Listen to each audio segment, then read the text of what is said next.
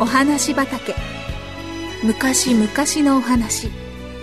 遠い異国のお話。遥か未来のお話。それからすぐお隣のお話。ほんのさっきのお話。今日はあなたに届けます。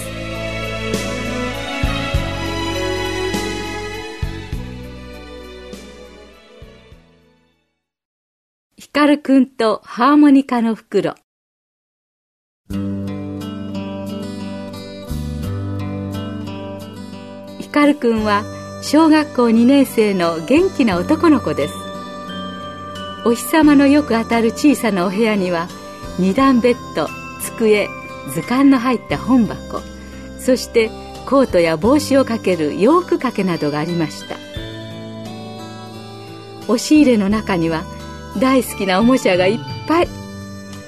ミニカー。ロボットビー玉ブロック何でも入っていました。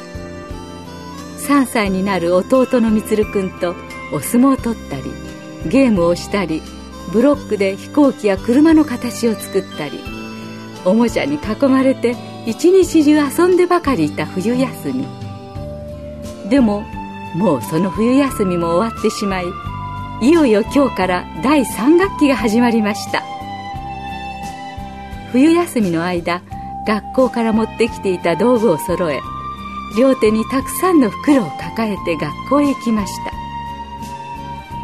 絵の具箱も水入れの缶も算数の道具箱も体育の服そして上履きもみんな持って行きました。学校に着くとお友達も同じようにたくさんの道具を持ってきていました。ロッカーの中に入れているお友達の道具を見ながら「ああ僕はハーモニカの袋を忘れちゃった」「そうだ明日持ってこよう」と思いました。でも家に帰ったらすっかり忘れてしまいました。あくる朝学校に行く時になってハーモニカのことを思い出し机の上や引き出しを慌てて探しました。でもありませんでした。お母さん僕のハーモニカ知らない？と聞いてみましたが、お母さんも知りませんでした。学校から持ってきていなかったかもわからないから、もう一度学校でも探してみなさい？と、お母さんに言われたヒカルくんは、そのまま学校へ行きました。けれども、学校にもありませんでした。お母さん、学校にもないんだ。と言って帰ってきたヒカルくんは真剣にお部屋の中をあちこち探しました。ベッドの下に落ちていないかと思い腹ばいになって懐中電灯で照らしてみました。でもそこにあったのは埃だらけの小さな鉛筆とビー玉だけでした。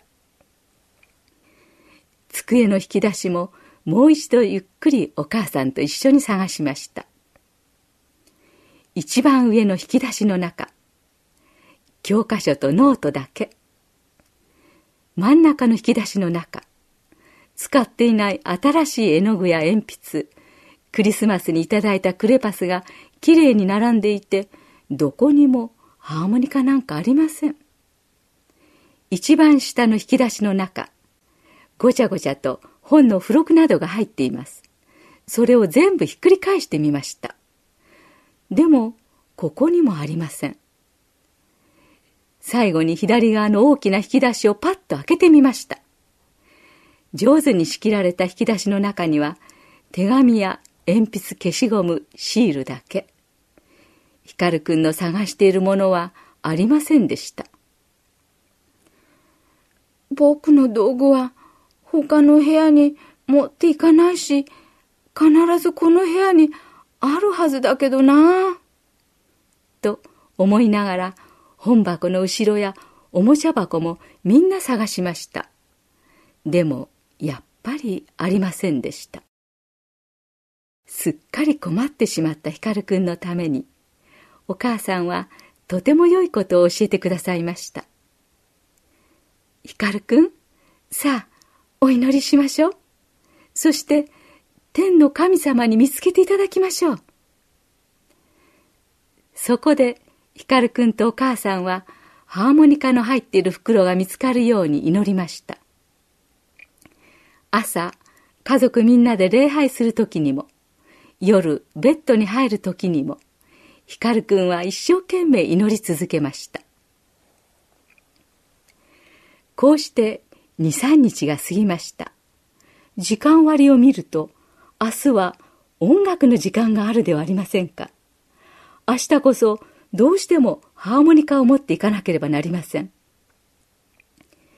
その夜も熱心に祈りました。神様、明日はハーモニカを学校に持っていかなければなりません。学校へ行くまでに見つかりますように。そして、とうとう朝を迎えました。それは久しぶりの大雪で、まばゆいくらいの明るい明るい朝でした。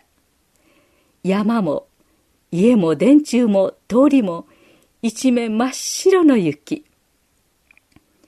こんな素晴らしい朝を迎えたのに、ヒカルくんの心はハーモニカが見つからずしょんぼりしていました。スキーの大好きなヒカルくんはいつもだったら飛び上がって喜ぶのに、この日のヒカルくんは元気がありません。とうとうハーモニカを持たないまま学校へ出かけようとして長いこと着ていなかったあのラックを洋服掛けから外しました。するとどうでしょう？ハーモニカとカスタネットの入った小さな緑の袋が洋服掛けにぶら下がっているではありませんか。あったったお母さんハーモニカがあったと大声で叫びました。びっくりしたお母さんも台所から飛んできて、よかったよかった。神様がちゃんと僕のお祈りを聞いてくださったのね。と一緒に喜んでくださいましたそれから光くんとお母さんは天の神様にひざまずいて祈りました神様僕のハーモニカが見つかってどうもありがとう。神様大雪を降らしてくださり光の手にハーモニカを戻してくださってありがとうございました。と心から感謝しました。ヒカルくんは早速ランドセルの中にハーモニカを入れカタカタと音を立てながら降り続ける雪の中を学校へと急ぎました。